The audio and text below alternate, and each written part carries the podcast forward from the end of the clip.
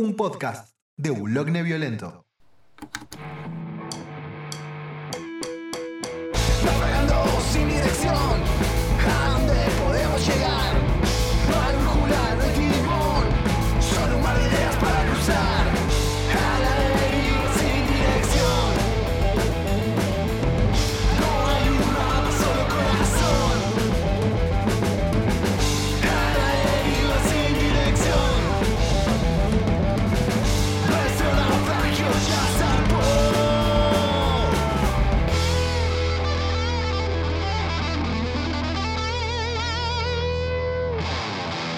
Porque lo importante es el nivel. Siempre lo importante es el nivel. Que todo esté a nivel. Que, que, que- que des la talla con el nivel solicitado. eh, y, y- y- y nivel, Nivel X. X. Sobre todo nivel X. Qué gran programa nivel Que X. yo no sabía. Que yo no sabía que su primer conductor no había sido Lionel Campoy, pero ahora no me acuerdo cuál era, había sido el original.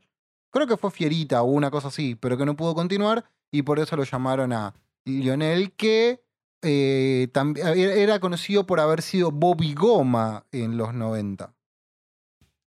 ¿Qué? Pero primero, ¿Fierita estuvo en nivel X? Segundo, No, no, no puedo chequearlo, no puedo ¿Lionel chequearlo. Campoy era Bobby Goma? Claro.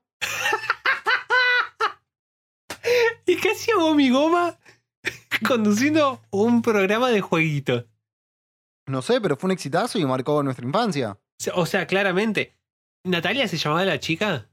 Sí, Natalia. La cantidad de posts dedicados a Natalia que había en Taringa hace como Cuando- 15 cuando escuché- años. Cuando escuché ahí la, la, la P, temblé. Temblé, te juro. ¿Cómo? que? Ah, no, no, Taringa, Taringa. No, no el otro. eh, Claro, en el otro antro de perdición. Sí, no. Ay, ¿por qué? O sea, me hace mal la existencia de Taringa, tipo su, su, su mera. La, la mera noción de que existo en la misma línea temporal que Taringa. Su- su- sus derivados. Sí, y no, y los derivados son lo peor que existe. O sea, Taringa, eh, y después no sé si conocías que había otro que era. Goringa. Ese es turbio, ese es una mierda. O sea, el hecho de que exista es medio. medio que debería ser ilegal hasta cierto punto. Tal vez. No sabemos hasta qué punto, pero hasta alguno debería ser ilegal. Cosa rara que era el internet argentino hace 15 años. O sea, Qué cosa con- rara que era el internet en general hace 15 años. Sí, sí, especial Taringa. ¿Vos Yo alguna tenía, vez. aquí- tenía 17 hace 15 años. Sí, el mundo era raro. Vos, vos llegaste a, Román jugaba en Boque. a, en fin. a- a postear algo en Taringa? ¿Qué? ¿Qué? ¿Lurqueabas Taringa en algún momento? Eh, eh, Bajaba discos. Sí, lo mismo. Eh, yo llegué a ser de NFT o NFSW, una cosa así se llamaba, que era que cuando llegabas a 50 puntos en un post, te dejaban hacer no sé qué cosa. Era Mirá, como- no, yo nunca fui muy de la cultura foro. Eh, sí tuve una cuenta eh, en un foro de música, básicamente de para gaseosos se denomina la jerga de, de, de- de- de músicos, músicas y músiques que, que le gusta tener objetos, que se llamaba El Musiquiatra.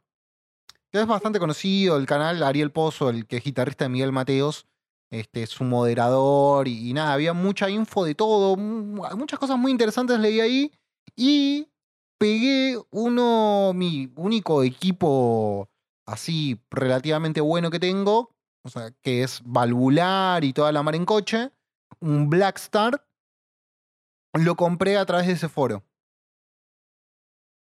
Fue muy loco porque se lo compré a un muchacho venezolano, él viviendo acá, que aparentemente ganaba bastante bien, eh, que se iba a vivir al sur. El muchacho eh, vivía en Carapachay, acá cerca de Ballester.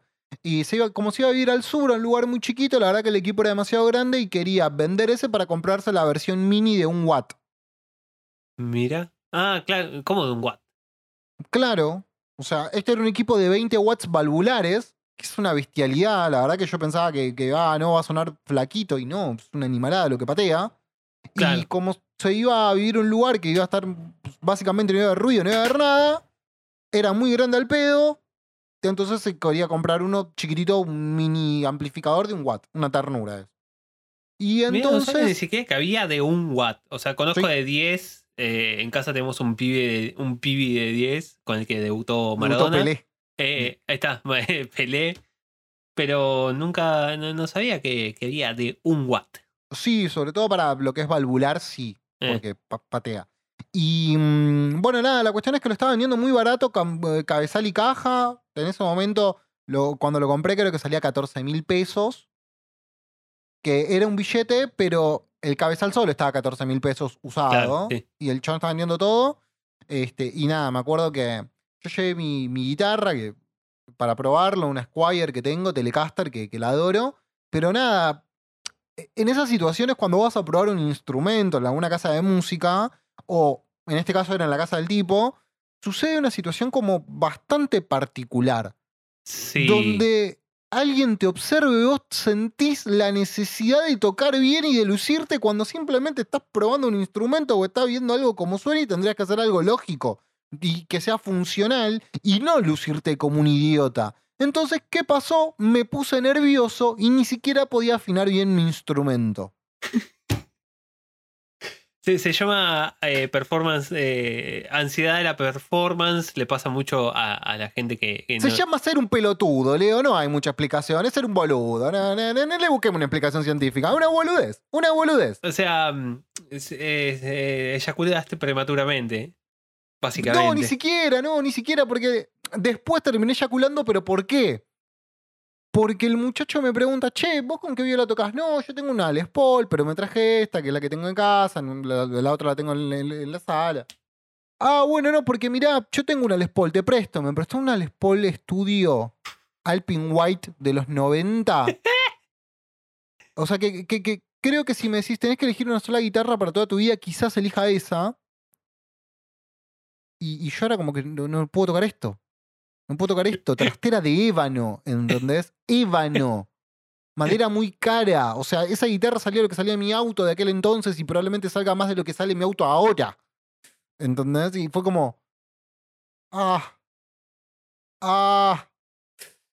Y bueno, nada, probé la guitarra, probé el equipo con esa guitarra y bueno, nada, lo terminé comprando y estoy muy contento con mi equipo. O sea, lo tuyo fue la disfunción eréctil de la compraventa de instrumentos musicales.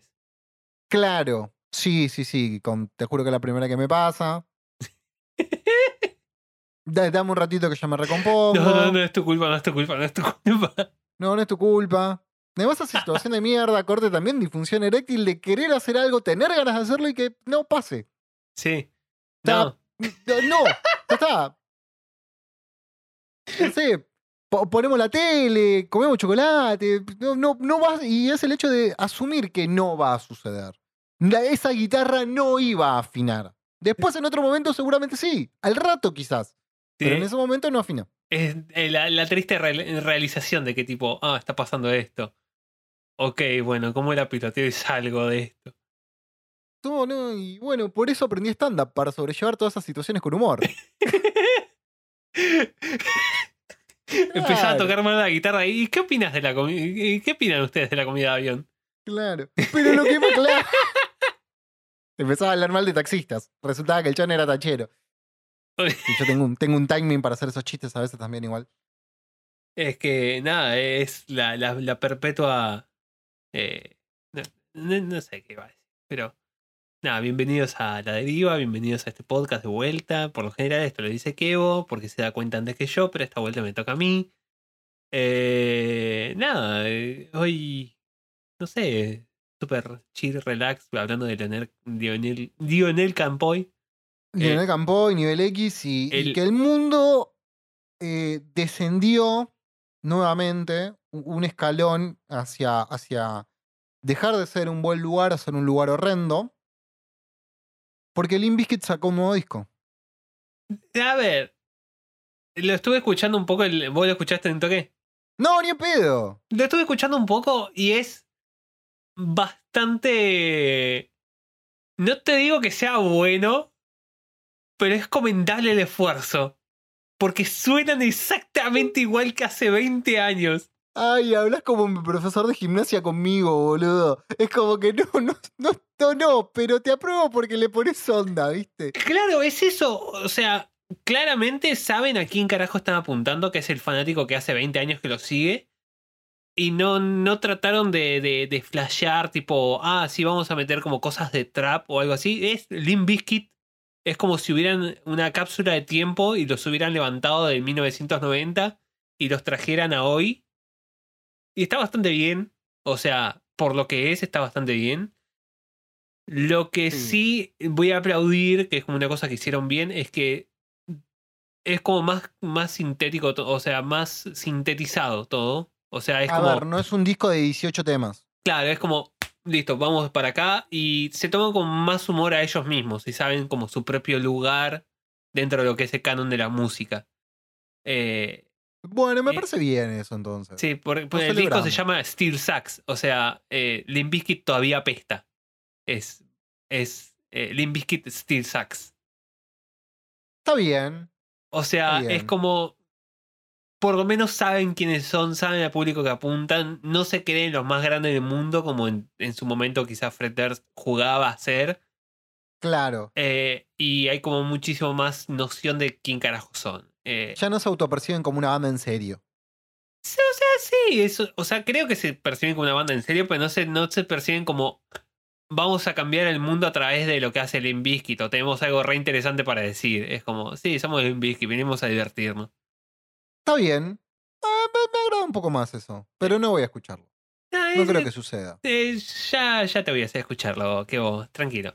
Bueno, está bien. Eso puede suceder en un contexto forzado de programa. En mi vida en general, el tiempo es un bien muy escaso. Bueno, Entonces, si pero tengo un rato libre, no lo voy a usar. yo, yo lo puse así Escuchando. mientras estábamos comiendo el otro día y era como, ah, qué divertido escuchar Limp Bizkit. Eh, o sea, suena exactamente igual que hace 20 años. O sea, no hay nada memorable dentro del disco. O sea, es un firme 6 el disco, desde el 1 al 10. O sea, no llega a probar, pero se valora un montón de esfuerzo.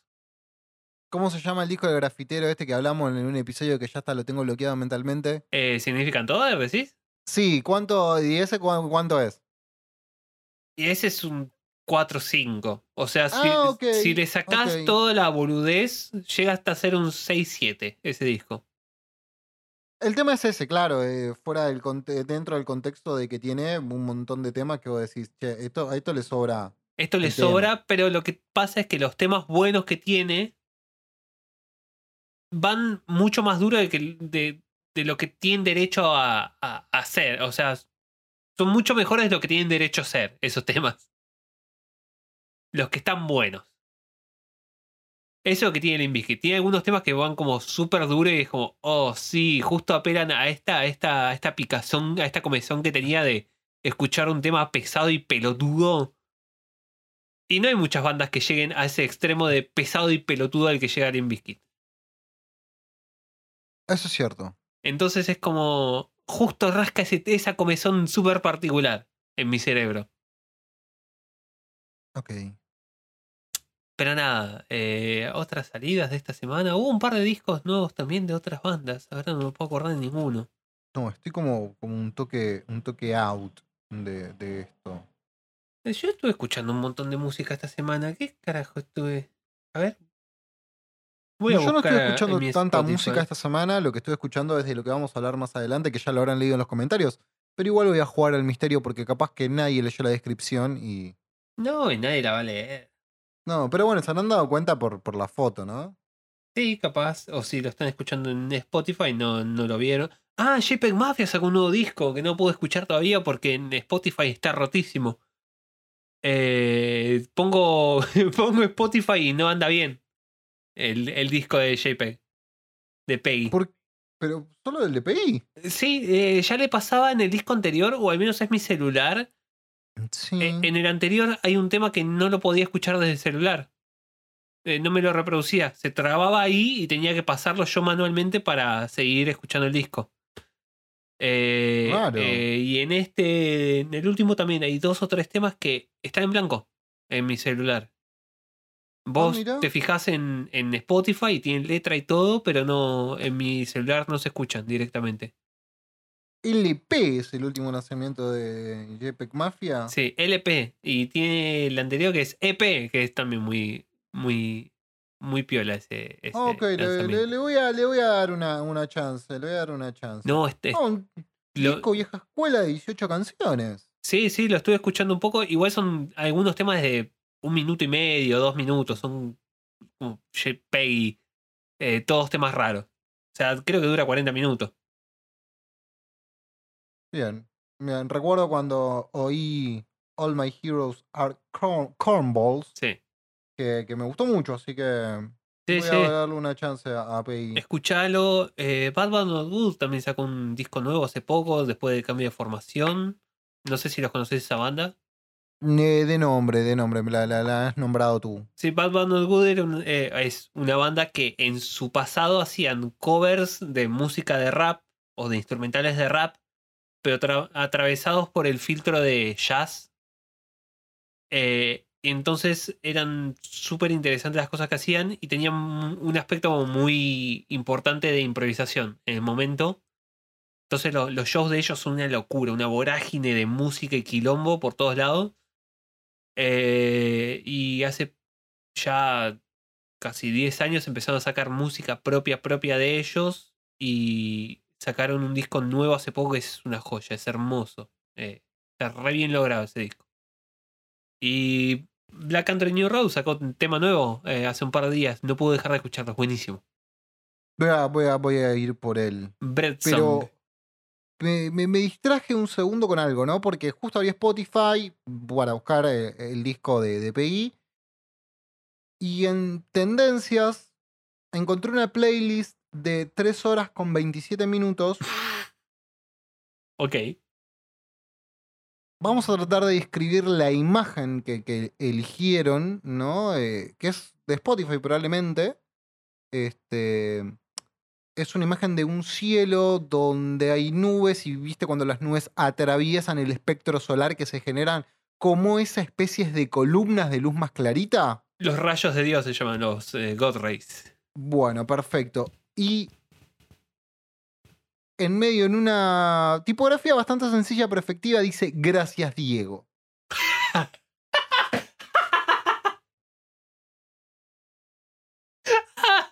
Hay mucho fanatismo por Diego hoy día, ¿no? Porque hay una serie que se está, está por estrenar de él. Hay una serie que, que se, se estrenó en, en Amazon Prime Video, Maradona Sueño Bendito, que, me, que yo vi algunos capítulos y la verdad que tiene cosas que me gustan, otras no tanto, pero tiene dos particularidades a destacar. La primera que tiene un desnudo frontal masculino, lo cual no es algo que sea habitual en, en cualquier tipo de medio audiovisual de estas características. Salvo que sea en HBO.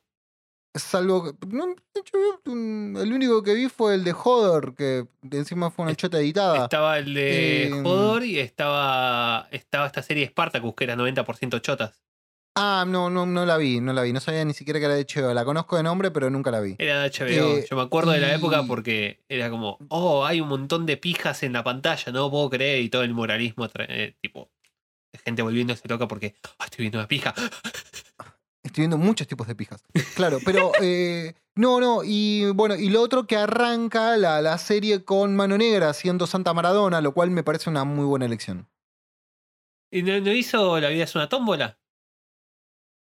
Pues ese Sí. tema se lo había... Claro, esa es de Manu Chao cl- Claro, sí.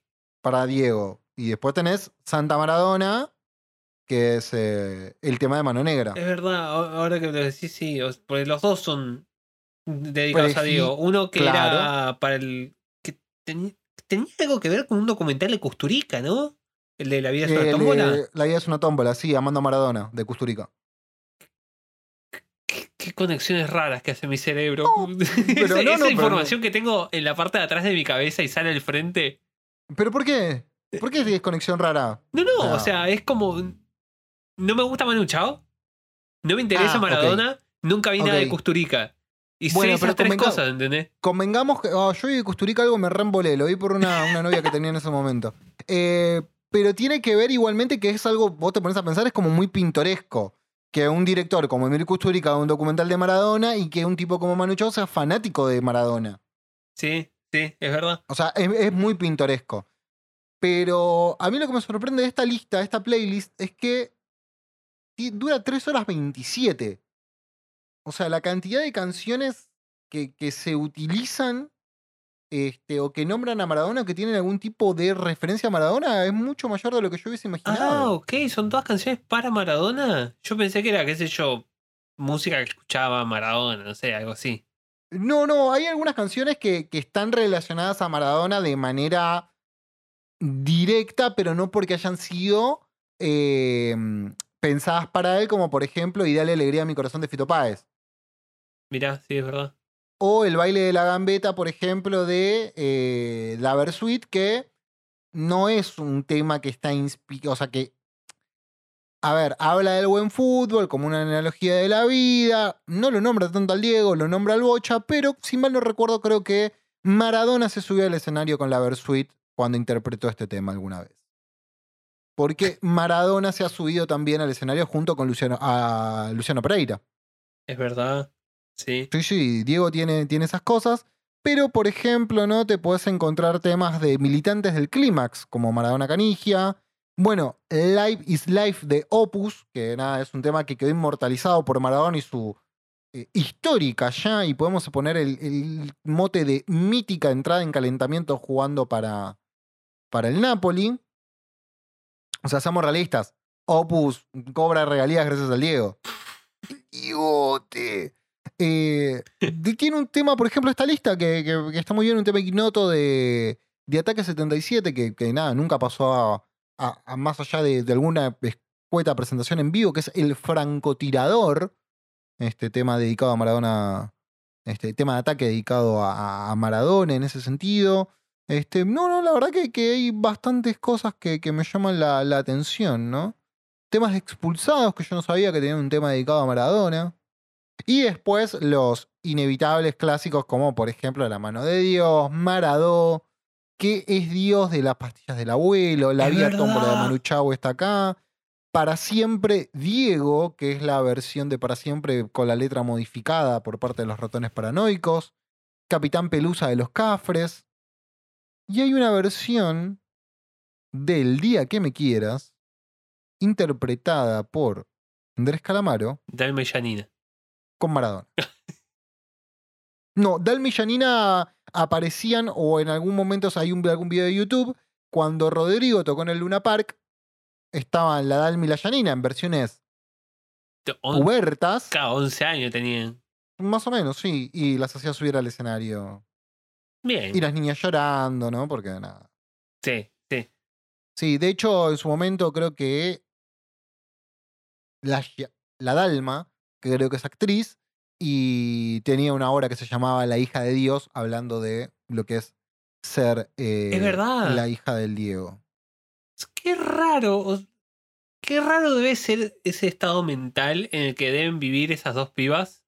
Bastante bien le salieron, ¿no? Sí, sí. Por lo que se ve, y bastante bien sobrellevaron que con la cantidad de hijos ilegítimos del Diego pueden armar un equipo de fútbol 11. por, lo menos un equipo de papi de fútbol. Y claro, encima, e- eso se ve mucho en el documental de Asif Kapadia, que es muy interesante, en Maradona creo que se llama también, este, que, que lo que tiene el documental de Capadia que hace mucho hincapié en la vida de Maradona en Italia específicamente. Claro. Y trata de una manera que acá en Argentina jamás se trató todo el escándalo y todo lo que significó el hijo bastardo de Maradona, el, Joe Sn- el Jon Snow de Maradona. Mm, que es Dieguito Jr., que después lo reconoció un montón de años porque no le quedaba otra porque era igual. Sí, yo me acuerdo de ese, que No, tenía no, también los rulos. Sí, no, la misma cara, no, no, no. Era como una versión más tana de Maradona, ¿no? Pero.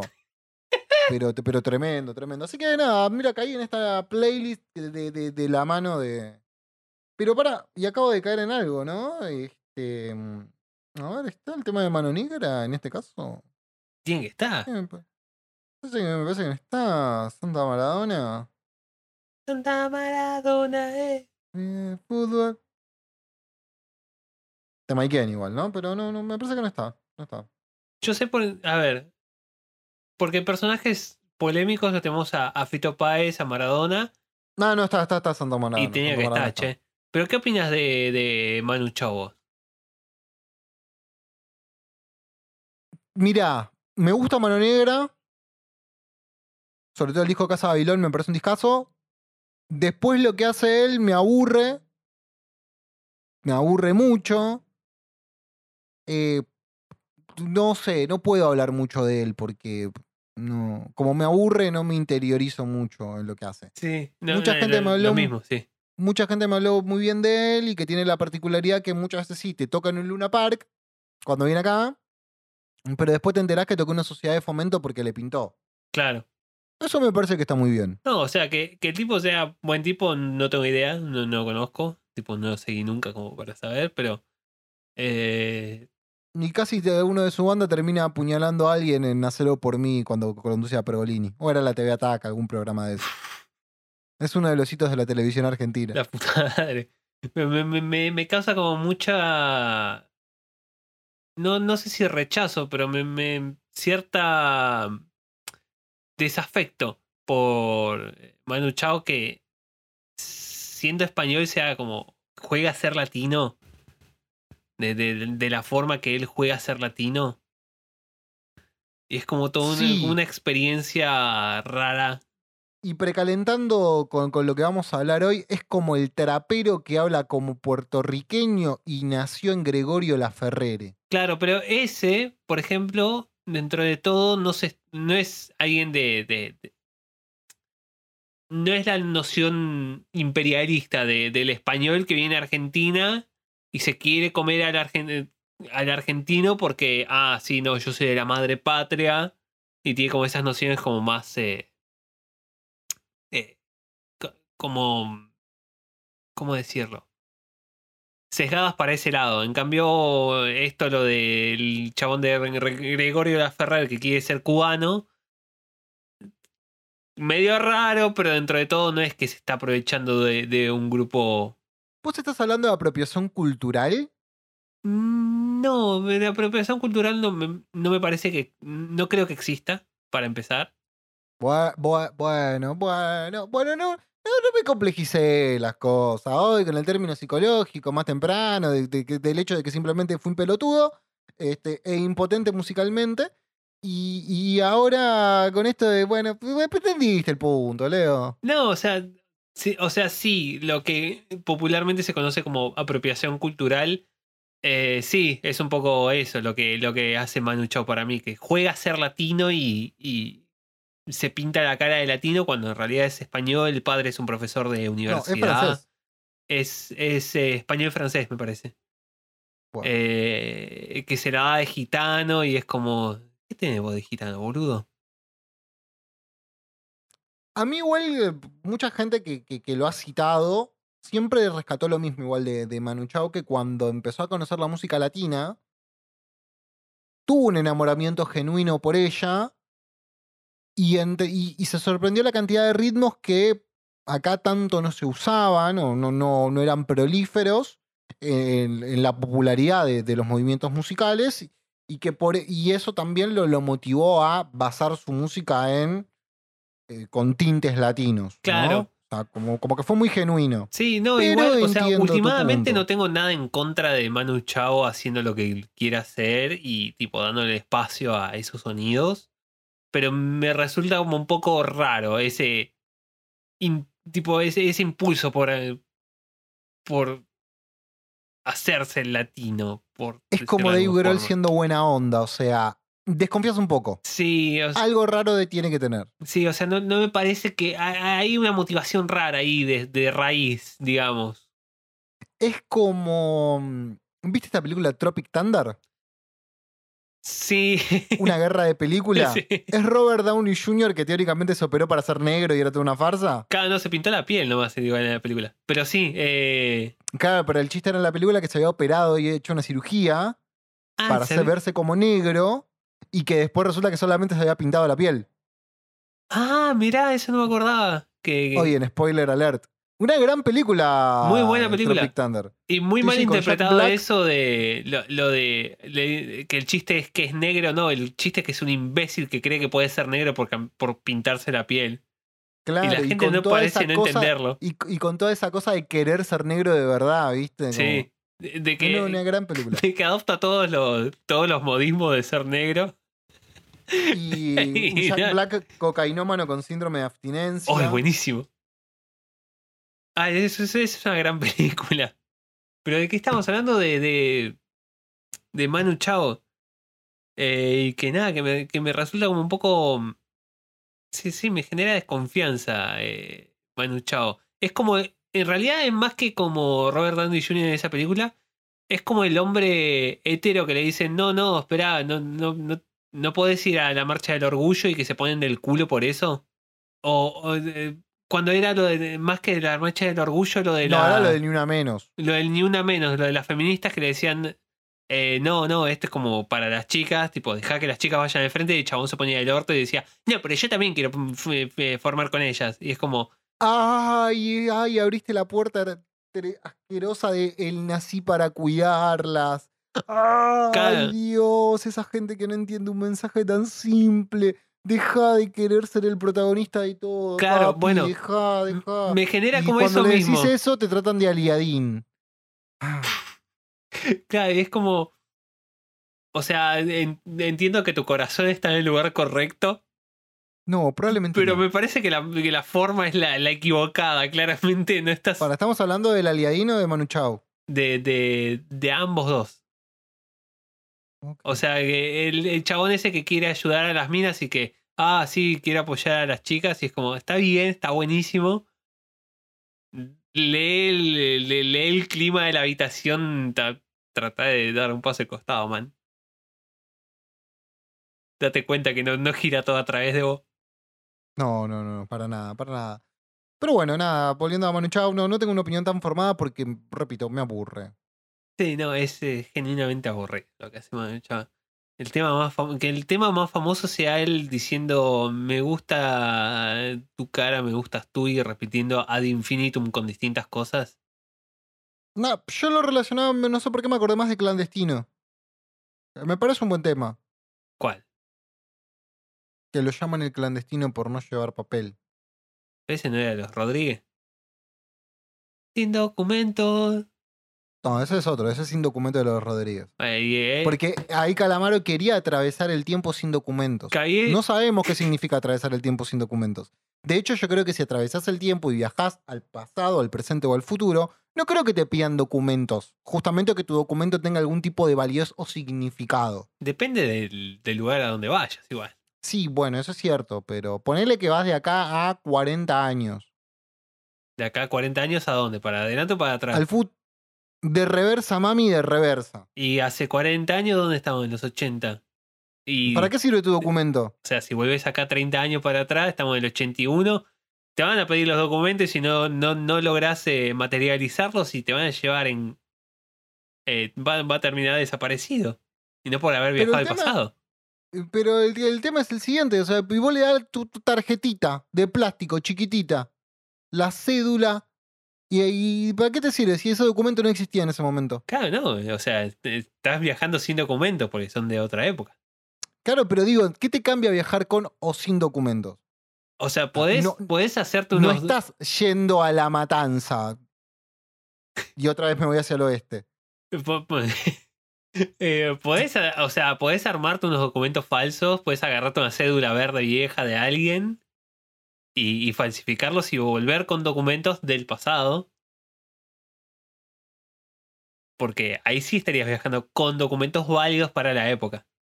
Pues vos me estás diciendo que vas a viajar sin documentos porque vas a ir con Claro, pero además otra cosa le dice, eh, déjame atravesar el tiempo. O sea, alguien no lo dejaba. Claro, ¿Por qué? la policía del Ah, tiempo. capaz- vos decís que era, vos, vos decís, ah, o sea, es para evitar eh, que se... Era el bebé del tiempo de Gravity Falls. Eso o para evitar que se mueva la abuela y sea su propio abuelo. Como Fry. Claro, como Fry o como Marty McFly. No, a ver, era con la madre, era peor todavía. Y bueno, sí. ¿Cómo es que no reconocía a la propia madre? Eso es lo, lo más. No, no, él sí reconocía a la madre. La madre le, le quiso hacer el sin protocolos. Uh, me estás desbloqueando memorias. Sí. Sí, sí, que le decían Calvin Klein porque tenía boxer Calvin Klein. Y, y, Inventó y rock la and roll. Claro, inventó el rock and roll llamándola Marvin Berry, que era el primo de Marvin Berry, llama Chuck Berry. Escucha, Chuck. Uy. Ah. Qué buen teléfono, ¿no? Para escuchar eso.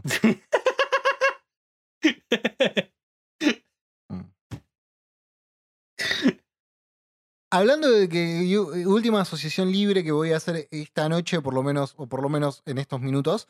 em, hay un video muy interesante para buscar en YouTube de un canal que es Doble Bobina, que lo hemos nombrado varias veces acá, que analizan la ejecución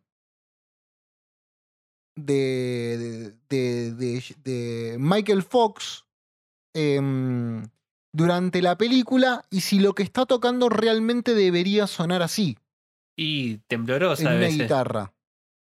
Eh, muy claro, muy, muy buen vibrato debería tener. Eh, en ese momento no, igual. Cancelados. Lo loco de esto, y acá la, la- el nerdo comentario, es que todas las figuras que tocaba Michael en la película estaban, bien, estaban bastante bien ejecutadas. Porque no es Michael Fox el que grabó la guitarra de, de esa versión de Johnny B. Good. Claro. Es otro muchacho que ahora no recuerdo su nombre. Pero bueno.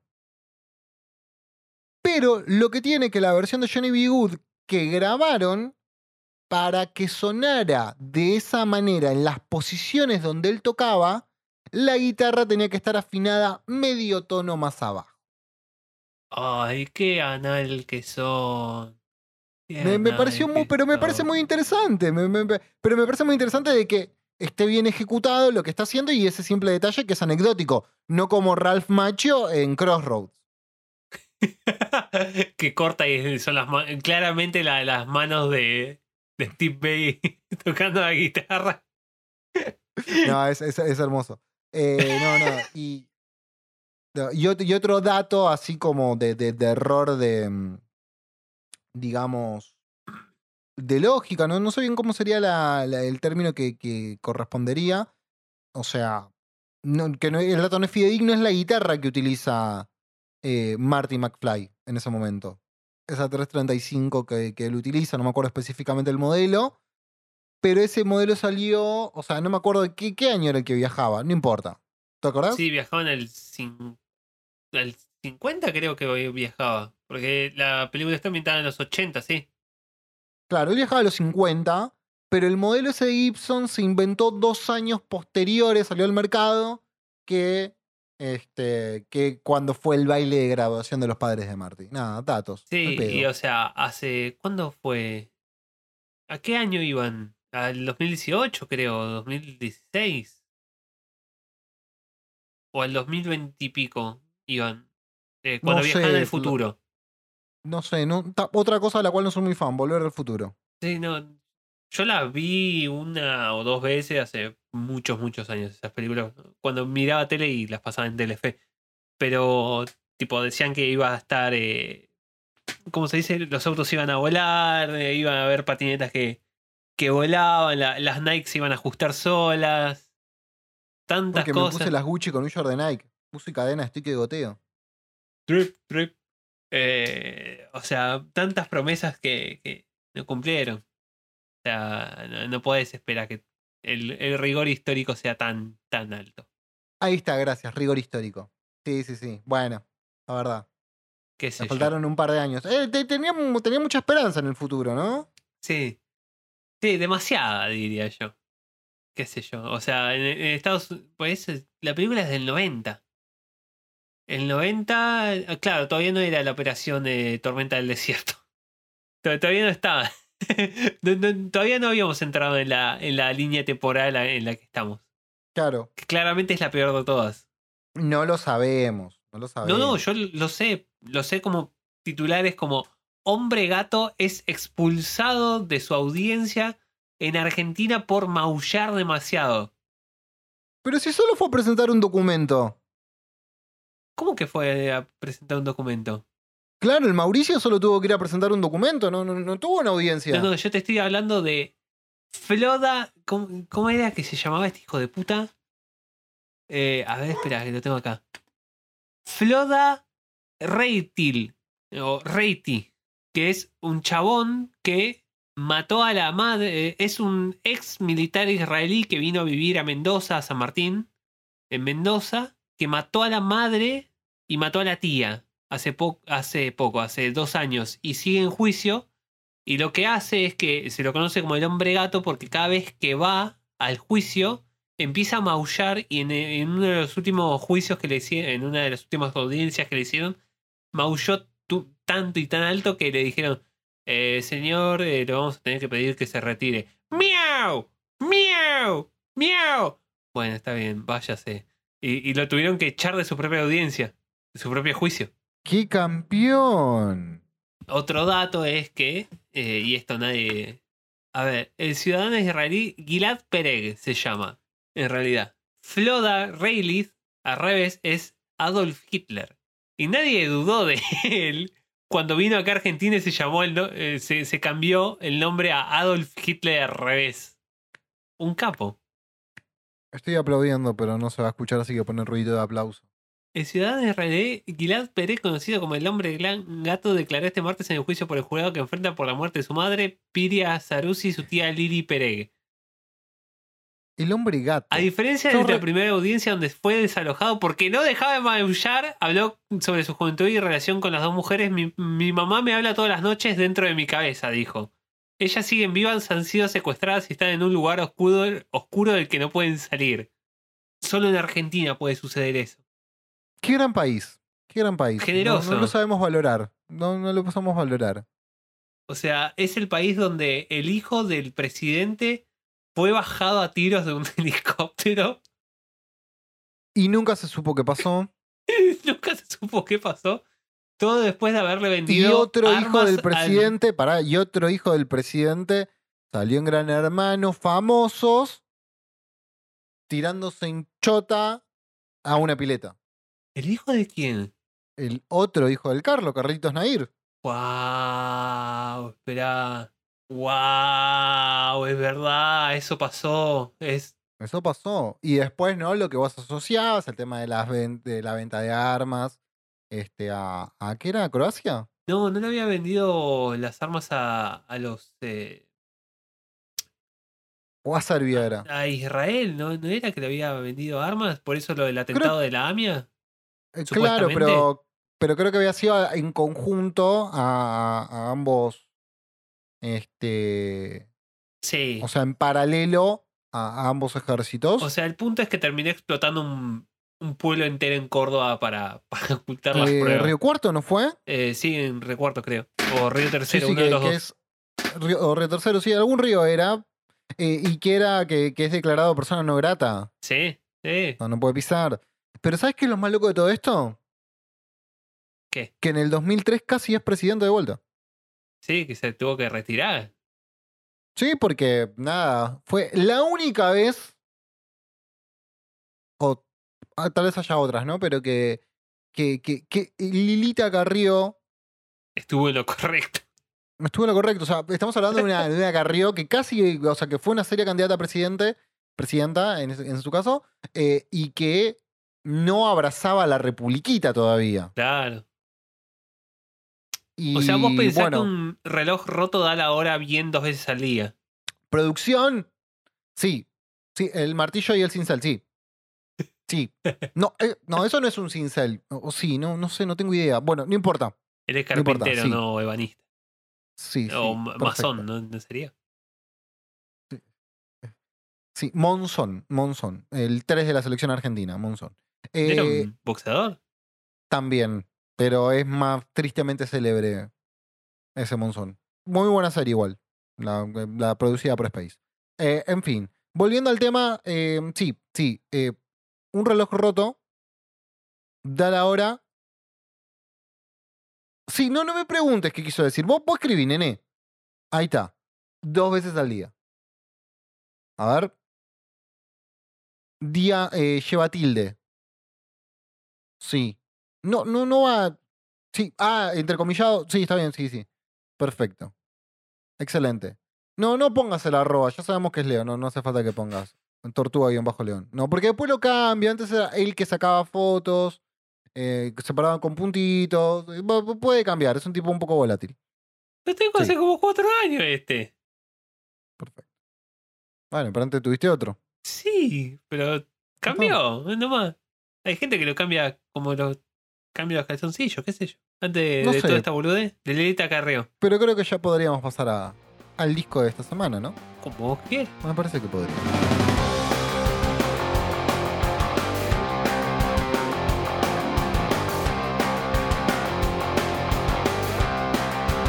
Perdón, pasa que Lilita Carreo me, me, me, me causa risa y depresión al mismo tiempo. Es, Es tragicómico, Lila, es tragicómico. sí, es, es como. No puedo cre- creer que exista ese personaje y al mismo tiempo. No quiero creer que existe ese personaje. Eh, son muchas cosas que pasaron, pero nada, es, es, es nuestra política, es la política que tenemos. Todo culpa tuya, que vos. Siempre es culpa Todo mía. por votar a los radicales en el 85. No, no, no. No, fue en el 83. No, no, porque vos los votaste en las. eh, seguro que eran del Senado o algo así. No recuerdo cómo era el, sistema en ese momento, la verdad que no, no. Ya pasó. ¿De, de qué estamos hablando ahora? De- claro, no, estamos hablando de Carlo. eh, estamos hablando de Lilita, que no tiene nada que ver ni con Macri ni Kirchner. Ni con el Che Guevara ni Hitler, Ni Boca ni River. ni Steven ni Spielberg. ¿De qué vamos a hablar hoy? Kevo? Vamos a hablar de algo que la semana pasada eh, eh, ya habíamos citado un poco, creo, si mal no recuerdo. Vamos a estar hablando de el último disco que sacó el Doctor. El Doctor uno de los mejores, uno de los mejores nombres para, para un disco de, que, que vio mucho tiempo, con la tipografía de fila y se llama Fafa. A ver, ¿y por qué es importante el tema de la tipografía fila, no? Eh, pongamos un poco en contexto a nuestros oyentes internacionales o algún caído del catre que no lo recuerde. Pero en el conurbano bonaerense, fila era la marca de preferencia de, abro comillas, los pibes chorros, cierro comillas. No, no la banda en sí, sino el look turro por excelencia era una este, eh, remera fila, probablemente no original, ¿no? Por eso me, me pareció como un choque a mí cultural muy fuerte cuando fui a Unisantar hace un tiempo atrás y estaban poniendo un local de fila ahí. Ah, no, a ver, O no sea, la, cuando- la- la asociación esa como tan marcada. ¿No? No. Sí, pero eh, el tema que vos en, en los primeros 2000 era, eras un purrete. No, obvio, sí. Claro, no era zapatillita fila, ¿me entendés? Ahí, pum, visera hasta acá, no, o visera muy baja, no doblada la, la visera justamente de la gorra. Este, zapatilla así, fila, escondiendo las medias, porque no estaban las medias cortitas, cortitas, invisibles. Entonces doblabas la media y te ponías las zapatillas desatadas. Cual pibe cantina. Ah, Peor fue la época de los floggers igual, ¿no? Pero bueno. la de los eh, guachiturros. La de la guachiturros no me, no me. No me recupero. Lo- Los flowers discutiblemente son peores, pero los guachiturros. No los entiendo. Bueno, el acto de discriminación de la COS con los huechiturros, le querían pagar para que no usaran su ropa. Bueno, eso ya me parece una forrada. Pero es esa como chetificación de los. de los. de, de lo que es el villero, por, por decirlo de alguna forma. Eso de que empezara a vestirse así con remera, con esa casaca de la costa con el cuello alto y es como, ¿por qué estás haciendo eso? Es horrible. Son felices. O sea, sí, o sea, no, no estoy en contra de que lo hagan, pero es como. Hay cosas Eh. mejores, boludo. Tenía más estilo antes. Sí, eh, no, estamos de acuerdo. Cuestiones de estilos, antes era como, como superador. Eh, pero bueno, volviendo al tema del disco del Doctor, ¿por qué? Y acá me hago cargo, yo le propuse a Leo eh, escuchar íntegro Fafa de- del Doctor, Doctor Love, Real Trap, ¿no? Como, como él le gusta decir. ¿Y por qué sucede esto? La verdad es que yo en un momento lo empecé a escuchar corte consumo irónico. Sí. La realidad es esa. Pero como dijo dicho alguna vez, el consumo irónico es consumo. Y eh, bueno, al doctor le gusta mucho hablar de consumo, pero la cuestión es que lo empecé a escuchar y encontré algunas cosas que, más allá de las letras, que eso después lo vamos a, a charlar un poco, musicalmente me parecieron interesantes de lo poco que yo conozco del universo del trap, hip hop y todo eso. Y el tema beats, cadencias, lo que el piberío llama flow, eh, me, pareció muy cautivador en algún punto. Dije, che, y después vi que eh, varias personas lo, lo toman como muy. Lo tomaban muy en serio al doctor. Este, de hecho, hay una, hubo una fecha en el Salón Purredón donde cerró el doctor y la banda que abrió, que, que estuvo en, digamos, el subtítulo fue Ians, que es una banda en la movida hardcore Sí, de acá de Buenos Aires, movimiento Straight Edge, bastante conocida. Este, Justo Straight con- Sí, el cantante de Straight, ¿What? e hincha de Racing. ¿Cómo? ¿Qué, qué colisión inverosímil? Y, y nada, y estuvieron tocando. A ver, y de hecho, el disco de- del Doctor, eh, en la intro, ¿no? Y ya empezando a hablar un poco más de, de- de Fafa en sí, ¿te diste cuenta que, que abre con un tema de Misfits? No sabía que era Misfits, pero. La intro es un tema de Misfits. No me recuerdo bien el nombre, para que lo voy a buscar ahora.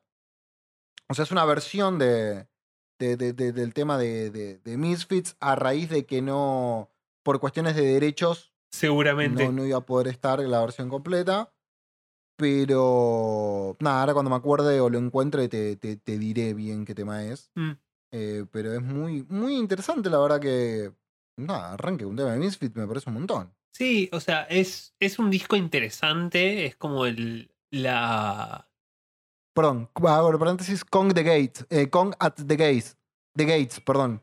Que es como abre Famous Monsters de, de Misfits. Claro, sí, yo sé que. Vi una entrevista de No un el- pibe que le decía así como. eh, vos estás como muy en la movida de, de- del trap, pero tenés influencias del punk y del hardcore. Medio que escuché las, las influencias, me hubiera gustado que le preguntara cuáles eran esas influencias y que el, el doctor hablara y tipo te contara un poco sobre eh, qué carajo se robó, eh, o sea, qué carajo se robó. eh, de- y con esto lo digo de la mejor manera posible. Sí, sí, Eh, sí. Además, ya que el doctor habla mucho de robar y si eh, le hablamos de otra manera, él tampoco se ofendería. No, no, claramente, pero es como.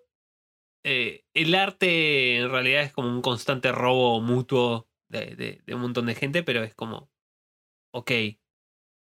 Me, me hubiera gustado saber de, de dónde sacó eh, esas influencias y, y de de dónde las trae.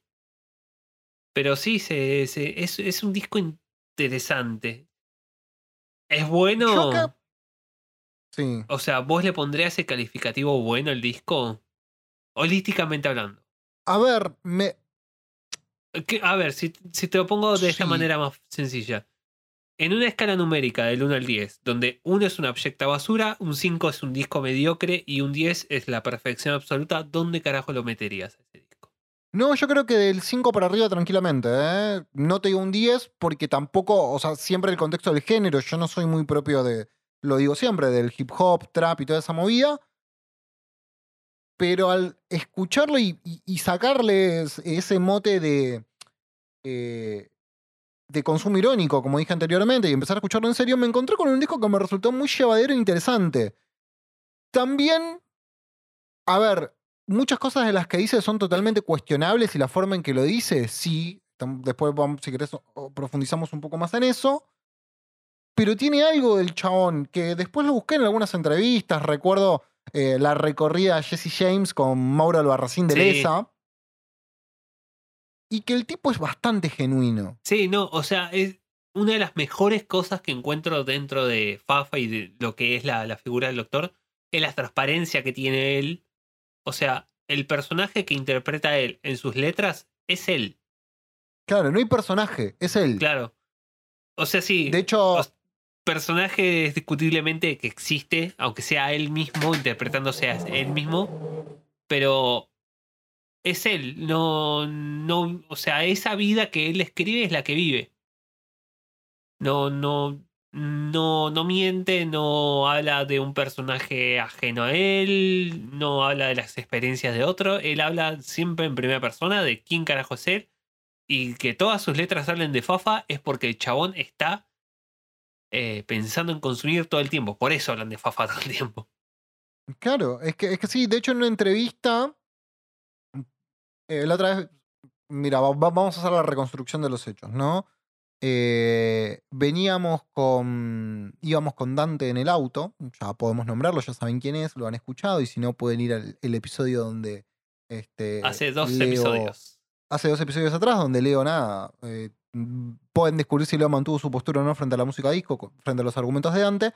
Pero bueno, estábamos con, con Dante en el auto escuchando al doctor y en una parte él habla de eh, que se le acaba el- la pasta base y arranca con la cocaína. Sí, En el cual, teniendo la analogía de vino bueno y vino barato, de que siempre se toma primero el vino bueno y después el barato y cosas por el estilo, bla, bla, bla, em, al no, no ser habituales de ese tipo de estupefacientes, pensábamos que nada, debería haber sido al revés, se te termina la, la, la fafa justamente y e irías por la base. Y no, después el doctor explicaba que él fumaba mucho base y cuando se le acababa y estaba súper manija, ¡pum! Se daba un raquetazo para quedar más duro que una piedra. claro. Dicho por él en entrevistas que pueden encontrar por, Por ahí. varias. Y son Eh, eh, varios. todas entrevistas viejas, o sea, antes del tema inclusive. Sí, sí, sí, antes del disco, ¿no? Cuando recién estaba a 30 mil pesos dando vueltas.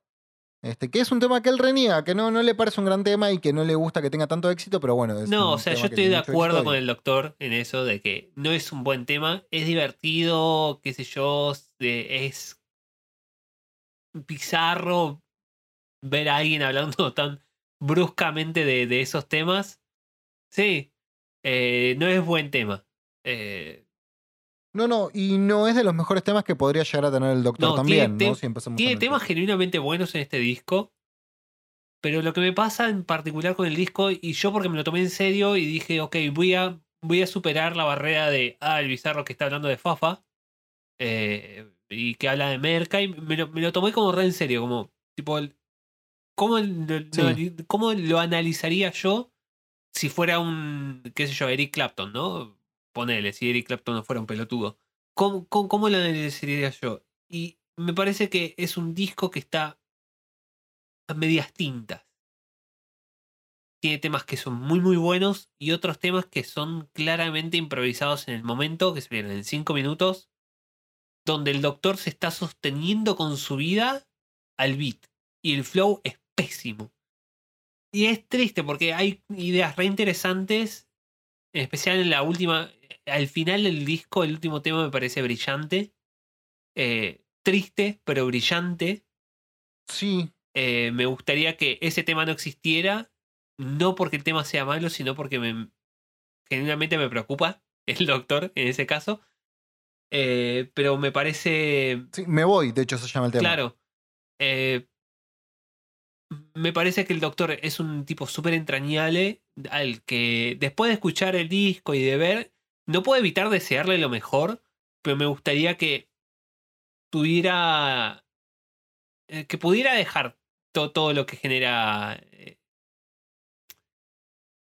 que dejara de consumir tanta merca, es- es- esa es la, la- así como dicho bruscamente, y que pudiera hacer otro tipo de música y dedicarse como más tiempo a, a elaborar una idea, porque él está ahí la idea, pero no está bien trabajada del todo, está como todo muy crudo, muy muy crudo. Sí, y a lo que hoy, que es, me parece, y yo viéndolo un poco más de afuera, o sea, los conocimientos de hip hop que tengo son absorbidos por vos, o sea, que me lo has transmitido. En su momento me había gustado mucho el disco Caravana de Woz y empecé a escuchar un poco. Compañeros de laburo que le gustaba el tema de la batalla de gallos, el freestyle. eh, algunos compañeros de mi banda actual que les copa un poco más la movida, pero no. Siempre cuando hablan ellos, yo estoy como más alejado, no, no, no, no me introduzco en las conversaciones. Dante también en su momento escuchaba bastante hip hop en español y cosas así, o rap o lo que fuere, porque sé que son cosas separadas. Pero me parece que como cantante, trapero, rapero, freestyler, como sea, tiene más recursos de lo que parece, más allá de que él este, habla constantemente y es monotemático de minas en modo misógino, eh, droga, robo y bardear a otros, pero tiene como recursos para hacerlo en algún momento, ¿no? Sí, Este, a veces se sostiene, es verdad, hay temas donde se sostiene y repite una misma palabra sobre el beat, pero hay otros donde tira cosas que vos decís, che, está bien. O sea, no sé si yo lo diría de ese modo. No, y, sea, igual con lo de. Partemos de la base que yo no estoy de acuerdo de eso, que la, la solución a los problemas con alguien es meterle un corchazo en la cara.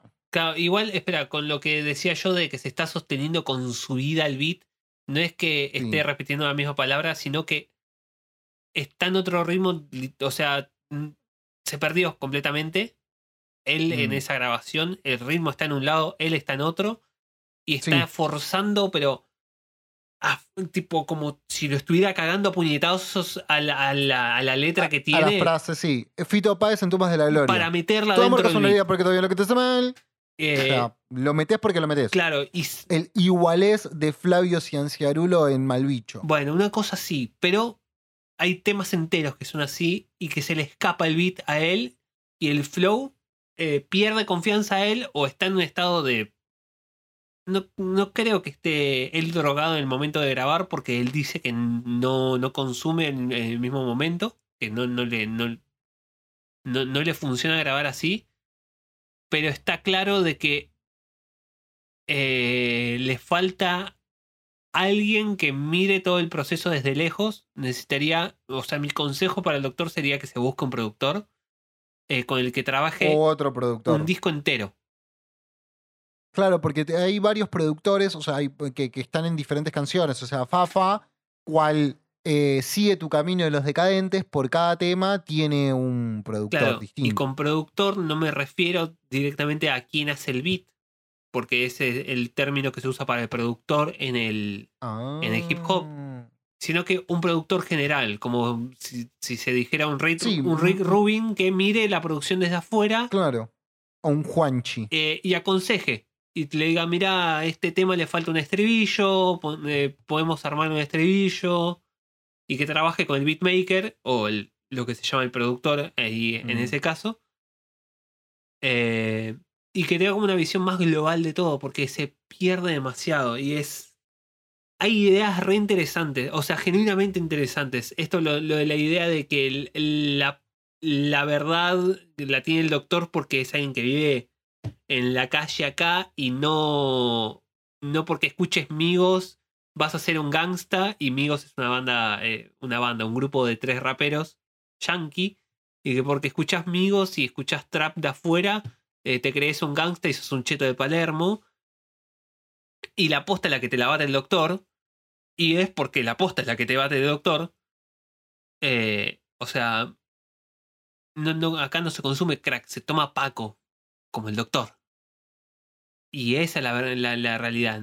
O sea, es, es- ha- hay ideas interesantes de lo que significa eh, eh, ser un trapero en Argentina, las consecuencias que eso trae en el último tema en, en particular. Sí, es, es el tema, el, el último tema, como decías vos, es el más sincero de todos.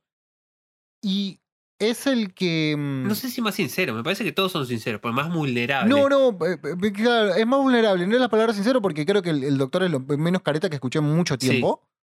Eh, te puede gustar o no, pero no hay caretaje en esto. No, es súper. Y, y es, y es eh, el que te confirma ese color triste que da vueltas en todo lo que él dice. Porque fíjate que en todo momento él, cuando habla, incluso cuando el tema más, abro comillas, romántico, que es dame un beso, cierro comillas, este, que, es, que quizás es su forma de ser romántico, baladista o lo que fuere. eh, siempre hay un dejo triste, de despedida, de. Pero capaz que es la última vez que estoy diciendo esto, Sí, ¿no? Porque, porque tengo muchos enemigos, creo que lo dice en Ni Macri ni Kirchner o en alguno de los temas donde él habla que sube al furgón y que tiene muchos enemigos y que. Nada, de, una vida al límite y que probablemente no le quede mucho tiempo más. Claro, es, es una es, una cosa que vi de hablar con gente así en la calle, que qué sé yo, te, se te acercan a pedir una moneda, una moneda o lo que sea y se te quedan hablando, y de hablar con esa gente de que uno lo tiene al, al- al- a la persona tipo drogodependiente como alguien que está como fuera de sí, todo lo que piensa es en la droga, pero muchas veces y casi siempre son muy conscientes del- del hecho de que, ok, esto me está matando, pero no puedo dejar. Y está buenísimo, pero no puedo dejar y me está matando. Claro. Eh, el doctor lo dice en una de estas. eh, hay dos entrevistas en particular de él, que una es mejor y la otra es peor. Eh, una, el doc- una, la primera de las dos, el doctor dice que nada, como que se jacta de que consume eh, Paco y que, uh, está re bueno esto, lo de clavarme eh, de pasta de postre y me, lo- sigo con un, eh, un rasquetazo. Y en la segunda entrevista, que no sé si él es que está más sobrio o que está en- como en otro estado mental un par de años después, que dice, no, yo creo que hablé mal ahí. Ahora todo, cada vez que estoy en un, en un recital trato de decirle a los chicos, o sea, es una mierda esto. Eh, traten de, no consumir, o sea, no es una cosa copada. eh, es una mierda realmente. Y que si no lo probaste nunca y estás lúcido, es mejor que te mantengas así. Y lo dice él. El, el doctor sin tipo. No es, no es que le estaban haciendo una, una entrevista, qué sé yo, en la televisión donde tenía que salvar cara. O sea, estaba haciendo Claro, no es el DP. un, un random ahí que. Y, y le, le tira la posta que, o sea, esto es una mierda, no, no es una vida que valga mucho la pena vivir, pero es la vida que ahora estoy atrapado en esto, básicamente te dice. Es que sí, y, y en las letras mm, lo que, lo que te genera es que el tipo no... A ver, no me parece que en algún momento ostente y que se, ve, se vea como un campeón, un triunfador, sino que te cuenta su vida y se confronta con sus enemigos, reales o imaginarios, la verdad que desconozco, pero también eso me, me dio la sensación. Y bueno, después todo el tema de, nada, cómo se refiere a la mujer, que la verdad que no es algo que, que, que me parezca, hablando en serio, ¿no? Como, a ver, que no me parece que se lo haga de manera copada, pero también no termino, capaz me quedo muy afuera del código. Ojo también con eso. Porque vi algunos videos en vivo del doctor, este, de hecho hay un, creo que hay un video que estaba como recompilado de historias y cosas que fue subiendo gente, un laburo artesanal muy, muy lindo que hizo un fan o alguien que le gusta el doctor. Em, y hay un, vasto público femenino en sus resis, o sea, no, no es que es eh, música que solo es adoptada por tipos. Entonces quizás todo lo que él dice es de un código que yo no manejo, o sea, y no, no es por jugar la boda del diablo, simplemente quizás hay cosas que yo no entiendo. Sí, ¿sí? Eh, pero sacando y con ese disclaimer eh, puesto sobre la mesa, el tipo, volviendo al tema de letras, si dejamos eso de lado, después el resto es contándote su vida y parándosele de guante un montón de gente, ¿no? Que, que primero y principal una postura cuasi política de decir, y lo dicen las letras, que él no, no, no rapea como centroamericano. Y es verdad, es el único que no te tira ese. que no usó pan en ningún momento.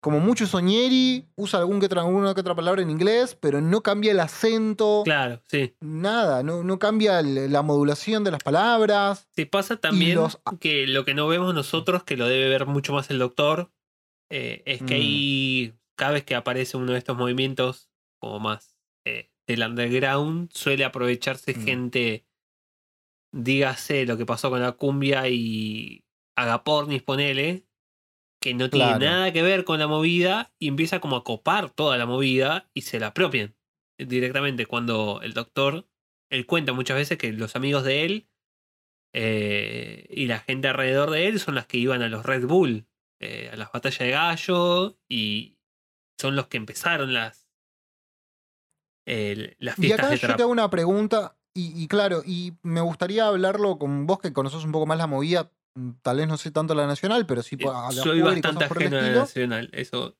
seguro. pero, pero en algún punto vos ves que sí, a ver, eh, quizás el hip hop, al igual que la cumbia villera y cosas por el estilo acá, era un movimiento no solamente de underground, sino de... em, con una cuota de peligro, Sí. ¿no?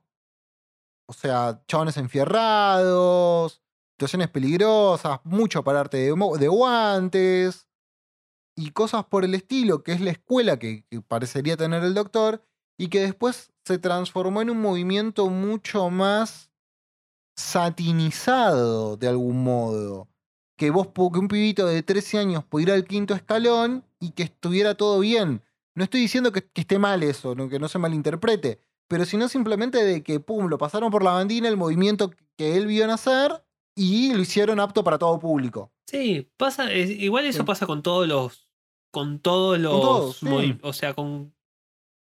Con todo artificio cultural que llega a cierto nivel de relevancia, eventualmente al llegar al público mayor. eh, Sí, tiene que mutar en algo accesible. Sin ir más lejos, antes vos en los 80 tenías 13, 14 años, te ibas a un recital de punk y sabía que mínimamente un vino te tenías que tomar. Infiero, no viví en los 80, pero... Y hoy por hoy tenemos padres que llevan, más padres que llevan a sus hijas a ver los hebisaurios.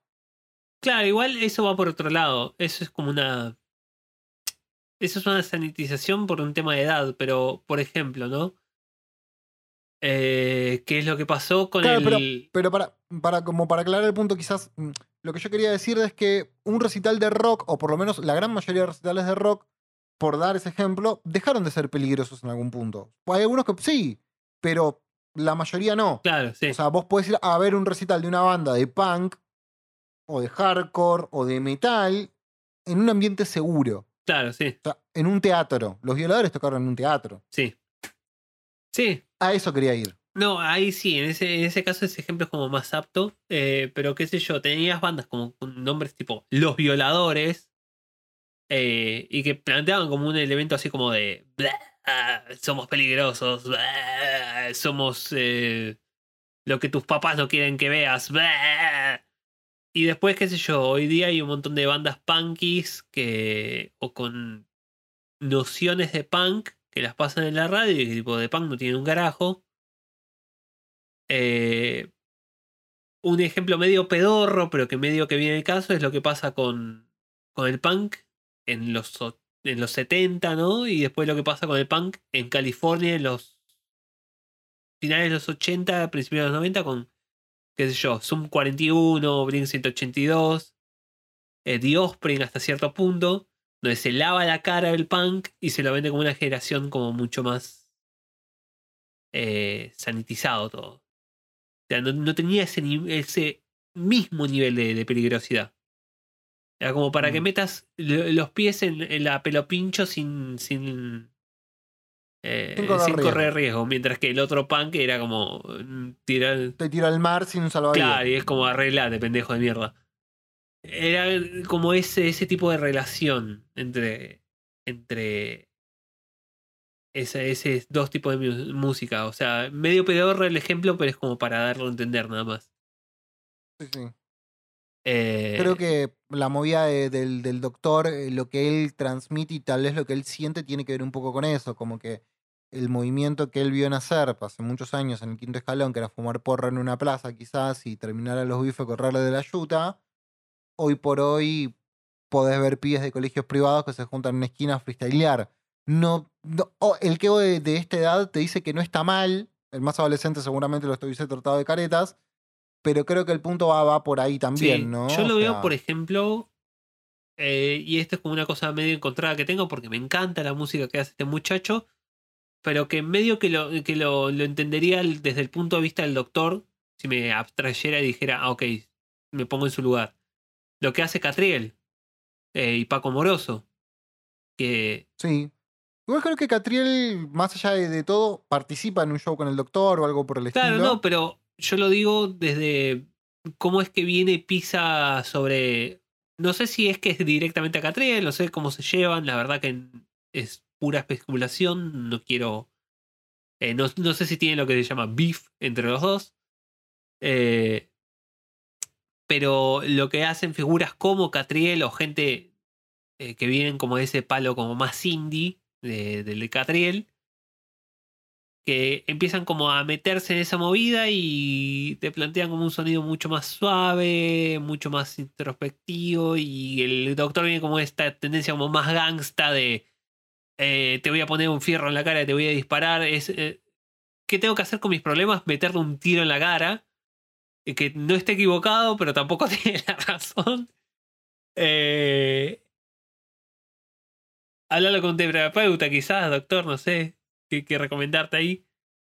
Terapia de manejo de la ira. Claro, qué sé yo. O sea, no todo se, no, no todo se arregla abriéndole agujeros a las cosas.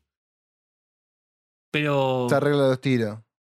Pero eh, creo que, que- que voy entendiendo el Claro, o punto. sea- Yo creo que, que si tuviera que buscar una imagen con la cual relacionar al doctor, es como una especie de, de, de piti de- del trap, ¿no? Ponele, sí. Sí, sí. Igual Piti. Además porque el piti le metió un tiro en la cara a alguien. No, bueno, basta, que no, no, salí de ahí. Sí, sí. Pero igual yo al Piti, por ejemplo, lo, lo- lo veo mucho más maduro. El doctor le falta todavía. O sea, me gustaría verlo eh, superarse a sí mismo y, y de verdad creo que tiene como un potencial de, de- de- de decir algo interesante y de hacer algo interesante. Pero lo veo que todavía está como muy. Muy maduro todo el O sea, no él, sino el, el- el producto que está entregando.